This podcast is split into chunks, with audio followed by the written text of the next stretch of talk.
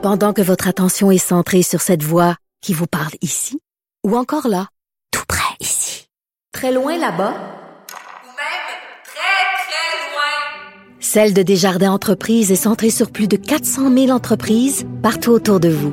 Depuis plus de 120 ans, nos équipes dédiées accompagnent les entrepreneurs d'ici à chaque étape pour qu'ils puissent rester centrés sur ce qui compte, la croissance de leur entreprise.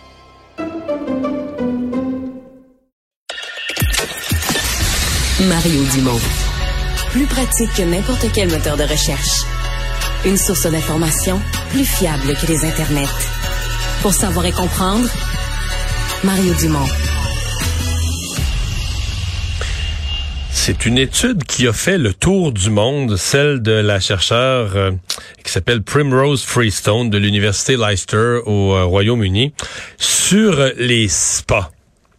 Et ce qu'on y retrouve comme germes, comme matière fécale, urine, sueur, traces de toutes sortes. Euh, avec la montée, il semble qu'avec la pandémie, pas juste ici, partout dans le monde, il y a eu une montée en popularité des spas et euh, que bon, euh, si on savait tout ce qu'il y a dans l'eau, euh, bon, quand ce sont des spas qu'on entretient soi-même à la maison, à la limite, on sait quelle qualité d'entretien on y fait. Mais quand on va dans un spa public, celui d'un hôtel, on sait pas trop trop est-ce que les produits sont bien équilibrés, etc. Or, cette chercheuse nous met en garde, elle dit, si vous savez peut-être pas dans quel genre d'eau, va vous tremper. Joël-Éric Mignot, consultant aquatique senior, est avec nous. Monsieur Mignot, bonjour. Bonjour, vous allez bien? Très bien, très bien. Euh, c'est un sujet que vous connaissez, là? Oui, disons que c'est le genre d'études ou d'articles qu'on voit réapparaître environ deux ans.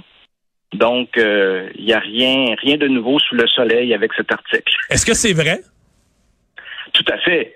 Tout à fait. Euh, partons simplement du fait que qui est documenté. On sait que le corps humain libère 200 millions de micro-organismes au contact de l'eau, que 80% de toutes les maladies infectieuses sont transmissibles dans l'eau. Le CDC américain a documenté que les gens transportent avec eux de 0,14 à 14 grammes de matière fécale de coller aux fesses et que l'eau est le meilleur dilueur planétaire. Alors, à partir du moment qu'on sait ça... Donc, il y a des scientifiques qui ont mesuré en poids, au milligramme près, combien l'être humain moyen transporte de, de matière fécale aux fesses. Tout à fait. Le CDC américain, vous pouvez... C'est quoi, c'est quoi le, poids déjà? J'étais dérangé, j'étais j'étais distrait. C'est quoi le poids moyen? de 0,14 à 14 grammes, dépendamment de l'âge, du profil des, des, des candidats analysés. OK. Continuez. Ben, c'est ça. Ben, alors, c'est juste pour vous dire que c'est reconnu, c'est connu, c'est su. Mais ce que vous soulignez à partir du moment, euh, quels sont nos contrôles, quelles sont les, qualifications que nos opérateurs ont pour assurer un, niveau de sécurité et de confort, euh, qu'il n'y ait pas de prolifération des micro-organismes, c'est là qu'on a au Québec des enjeux, des défis à, relever à ce niveau-là, parce qu'on a un encadrement, une faiblesse, une faiblesse réglementaire par rapport juste, par exemple, à nos voisins ontariens, euh, où tout ce qui est commercial euh, et public au niveau des, des spas et des piscines est inspecté mensuellement par le département de santé publique. Et au Québec? Moi, en 40 ans d'activité en piscine et en spa commerciaux résidentiels au Québec, je n'ai jamais croisé de ma vie un inspecteur au Québec. Est-ce que ce serait supposé l'être? Est-ce que c'est parce que c'est pas légiféré ou il y a une loi, un règlement, mais il y a, juste personne? Il y, a, de la réglementation. Il y a des réglementations, une réglementation qui est disponible au niveau de la régie du bâtiment, au niveau du MDTEP. Il y a le B1.1 R11, le chapitre 10 du, Code de construction, le Q2R 39 au niveau du MDDEP. Il y a de la réglementation qui est disponible, mais il y a peu d'acteurs pour l'appliquer et s'assurer que ces éléments-là, au niveau du cadre réglementaire, sont adéquatement. Je comprends, je comprends. Je vais vous poser une question bien directe.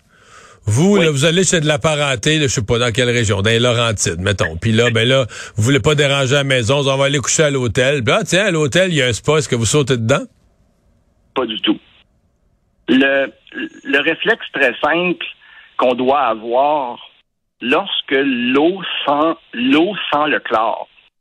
on a l'impression de dire, OK, il y a du chlore dans l'eau. Mais ce que là, on sent, vraiment, les émanations, ce qui est, ce qui est, ce qui est détectable au niveau olfactif, c'est l'incinération du jus de corps. On va, on va, on va imager le tout. Si je vous, donne juste l'exemple qu'on fait brûler un cheveu, donc d'enflammer de, une matière organique, ça dégage une odeur, nauséabonde. Fait que lorsqu'on arrive près de l'eau d'un spa et qu'on détecte, ou d'une piscine, qu'on détecte une odeur qui est perceptible sans même se tremper dans l'eau, c'est que le, le, le, bassin est présentement en processus avec sa désinfection. Il est en incinération des contaminants ammoniaco et organiques introduits par les baigneurs dans l'eau. Alors, ça veut dire qu'il y a du jus de corps présentement qui est en processus d'incinération. Mmh. Miam. Euh, une, eau, une eau qui sent pas, une eau qui n'est pas odorante, euh, peut laisser sous-entendre que présentement, au niveau de son assainissement, au niveau de sa désinfection, que le travail est bien fait.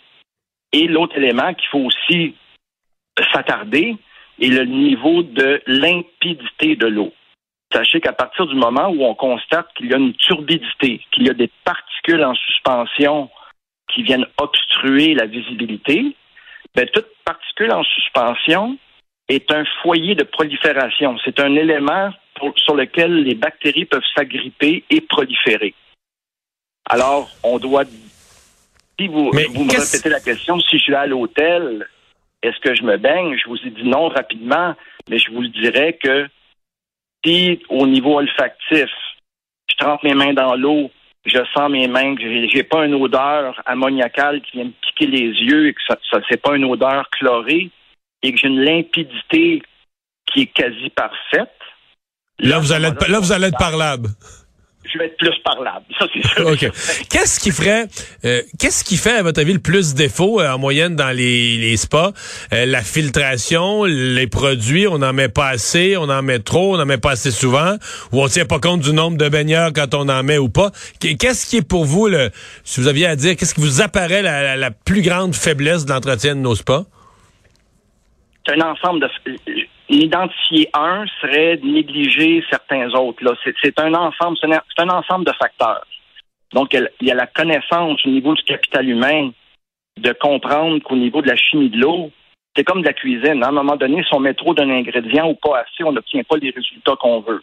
Alors, au niveau de l'opérateur, ben, il y a une connaissance de son volume d'eau, de, de, comprendre sa mécanisation, son temps de renouvellement, à quelle séquence son eau est filtrée. Fait qu'il y a tout le volet humain et compréhension mécanique.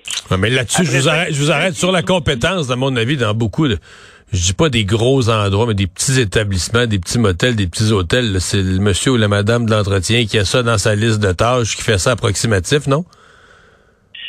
Je peux pas, euh, en guillemets, parler pour l'ensemble de, tous les petits établissements. Je pense que c'est une question, à partir des moments que les gens euh, ont à cœur euh, la qualité du service qu'ils vont offrir, ils vont ajuster et, je pense, élever le niveau de leur jeu en fonction de ce qu'ils veulent offrir en termes de qualité de produit. Euh, alors, ce n'est pas, je pense, nécessairement le, la grosseur de l'établissement qui va établir ça, parce que... plus, plus la rigueur. oui, e, exactement. Puis après ça, ben, c'est l'outillage. Ça prend des outils d'analyse, ça prend de l'instrumentation, euh, il y, a une connaissance de la chimie de l'eau euh, qui est importante parce que le, le but premier, quand on a, on est propriétaire d'une installation, ce que les gens savent peu ou pas, c'est que les lettres SPA, signifie sanitas per aquam, qui se doit d'être la santé par l'eau. Et forcé d'admettre que souvent, on se retrouve plus dans une situation de gratouille par l'eau que de santé par l'eau. Alors, à partir du moment qu'on comprend c'est quoi la vocation du produit, c'est un produit de détente, c'est un produit qui peut servir à la relaxation dans un processus de thermothérapie si on a aussi accès à un sauna et à un bassin froid ou une douche froide. Alors, il y a le volet de que le spa devient un élément de détente, mais le minimum, le minimum qui est requis, même si on n'a pas une eau euh, qui elle-même, de par ses propriétés, va nous procurer la santé, elle se doit minimalement d'assurer sécurité et confort. Ben, j'allais poser Et la question. Quelqu'un. Mais la sécurité, quelqu'un qui est pas dédaigneux, est-ce qu'il y a quelque chose parce qu'il y a, il y a deux affaires, il y a le dédain, là, puis après ça, il y a, euh, mettons que t'es pas dédaigneux, mais tu peux ne pas avoir le dédain, mais être malade pareil ou développer un problème de peau. Ou, euh, et c'est quoi le risque réel? Qu'est-ce qu'on peut attraper dans un spa mal entretenu? Je vous disais initialement 80% de tout ce qui est infectieux est transmissible dans l'eau. Donc on Mais pourrait on attraper la gastro, on pourrait attraper une maladie par l'eau. Carrément. Ben, je vous donne juste un exemple. Par exemple, là, la, la fameuse tourista qu'on attrape dans le sud, Ouais. euh, c'est pas, c'est plus souvent dans l'eau de la piscine qu'on va attraper la tourista qu'au buffet euh, de l'hôtel. Ah ouais? Euh, ben oui, quelqu'un qui justement fait une tourista, là, ça veut dire quoi? Qui a une diarrhée très abondante, qui a un cryptosporidium dans l'intestin. Et le cryptosporidium est, est, est un parasite qui va résister à 2 ppm de chlore pendant 8 jours. Cet organisme-là, qui va vous donner une gastro expéditive. On, nous, on, parle de la touristop, on on a pris un coup hier ou on a manipulé les instruments du. Mais l'eau que vous avez sur les lèvres dans la piscine, qu'il y a des gens dans l'hôtel qui ont la gastro ou la tourista, ben sachez que la présence du cryptosporidium, pour avoir fait de l'inspection hôtelière dans le passé pour Air Transat, et le cryptosporidium est à l'industrie de la piscine, ce que la COVID a été pour nous au niveau planétaire, si on veut, en termes de gestion du risque. Alors, le cryptosporidium, la giardia, la legionella, la légionellose va s'attraper de façon olfactive par les gouttelettes d'eau. Donc, euh, la- la vous, vous connaissez les conséquences que peut avoir la légionellose. Ouais, c'est plus grave que la tourista, là. Ben, on s'entend, c'est ça. Alors, il, il- il- il y a, on a, on- on- il y a des ennemis invisibles dans l'eau, et c'est, ce n'est que la connaissance des opérateurs et l'application des normes et la rigueur des suivis qui peuvent assurer que l'eau dans laquelle on se baigne euh, est sécuritaire et nous, nous offre du confort et de la sécurité. Je, oublions les spas euh, publics, commerciaux et autres. Euh, Oui. Les gens qui ont un spa à la maison, Même chose. à plus petite échelle, mais c'est certain que si on est à la maison avec sa conjointe, par exemple, comme vous disiez tantôt, on, est conscient, nous, du niveau d'entretien et de rigueur qu'on porte à notre produit, et on est confortable avec euh, euh, les fluides corporels et les contaminants que la personne qui nous accompagne va introduire dans l'eau. À partir du moment qu'on a des amis, des invités, euh, on n'a plus la totalité du contrôle sur ce qu'on vient de mettre dans l'eau.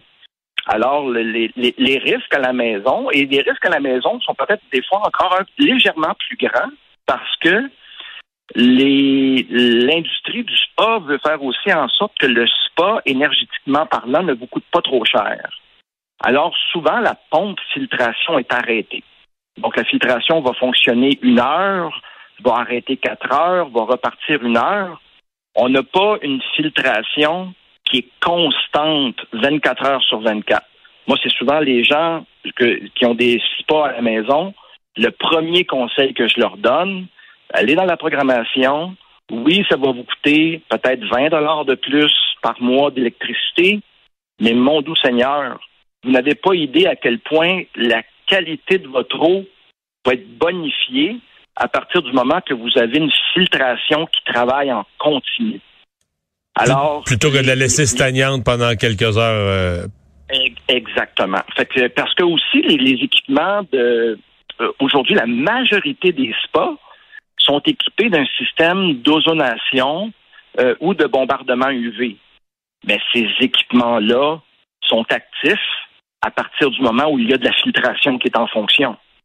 Alors, le- les recettes qui sont des fois très simples à utiliser, c'est de mettre un minimum de produits désinfectants avant la baignade, d'en remettre après la baignade, et le reste du temps, lorsque la filtration est en fonction, l'ozonation et ou le bombardement UV va assurer une désinfection, une oxydation en continu lors de votre non-utilisation du spa.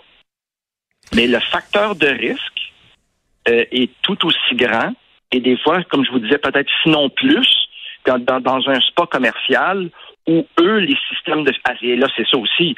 Vous pouvez être dans un hôtel, mais si l'hôtel est équipé d'un spa résidentiel, ben, là, là, là, ça commence à être problématique. Ça, c'est sûr et certain. Et ça existe. Euh, Monsieur euh, Mignot, merci d'avoir été là. Au revoir. Ben, ça m'a fait plaisir, M. Dumont.